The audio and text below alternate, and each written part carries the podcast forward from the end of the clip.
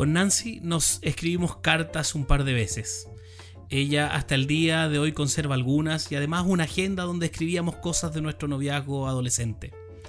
Esto sucedió cuando los niños de enseñanza media, secundaria no tenían correos electrónicos y un par de dinosaurios tal vez deambulaban por la Tierra sin extinguirse aún. Por lo que escribir estas cartas era nuestro principal medio de comunicación, ya sabes, papel, ese clásico lápiz azul Vic, eh, sobres y, y estampillas.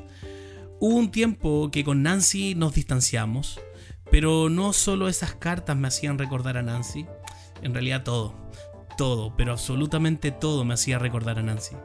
Aunque disfrutaba escuchar, ver y recordar a Nancy, el dolor de no tenerla era insoportable. Oraba y deseaba no amarla, porque amarla significaba sufrir. Me gustó recordar la anticipación que creó la distancia entre nosotros y la forma en que mi estómago daba un vuelco cada vez que su voz la escuchaba por teléfono o en la iglesia que nos reuníamos, pero sin hablarnos porque estábamos distanciados. Me gustó recordar la conexión que sentía al leer sus cartas, aunque creo que todo hacía que ese amor se mantuviera vivo por siempre hasta el día de hoy. El amor, incluso los destellos más leves, nos obligan a sentir. El amor romántico despierta nuestros sentidos, haciéndonos muy conscientes de nuestro anhelo incorporado de intimidad y conexión. Quizás esta sea una de las razones por las que Dios incluyó esta carta de amor humano en medio de su carta de amor divina para nosotros, para despertarnos. Como vemos hoy en el capítulo 4, Salomón apenas pudo contenerse cuando se trataba de Sulamita. Él elogió con entusiasmo cada parte de su hermosa novia, comparando su cabello con un rebaño de cabras, su frente con una rodaja de granada, incluso regocijándose de que tenga todos sus dientes.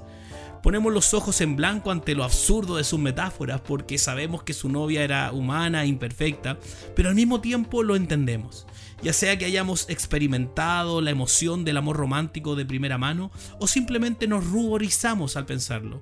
Podemos imaginar la sensación de ingravidez que proviene de una mirada robada o la electricidad de un primer beso.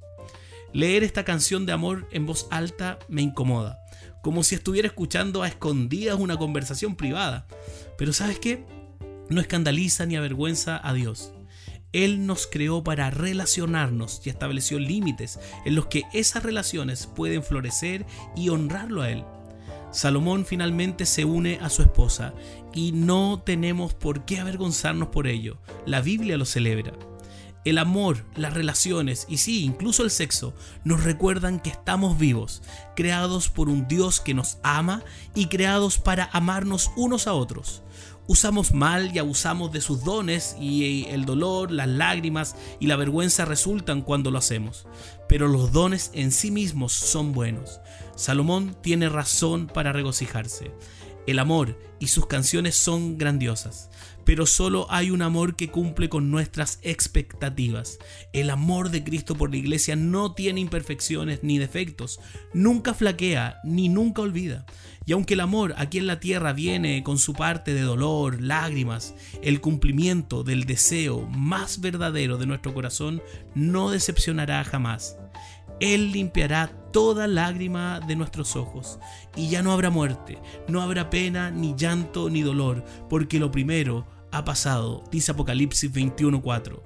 No habrá más ojos en blanco, no habrá más vergüenza, solo el gozo supremo y la paz perfecta que proviene de estar en la presencia de Dios. Estamos más vivos cuando nos unimos a Él.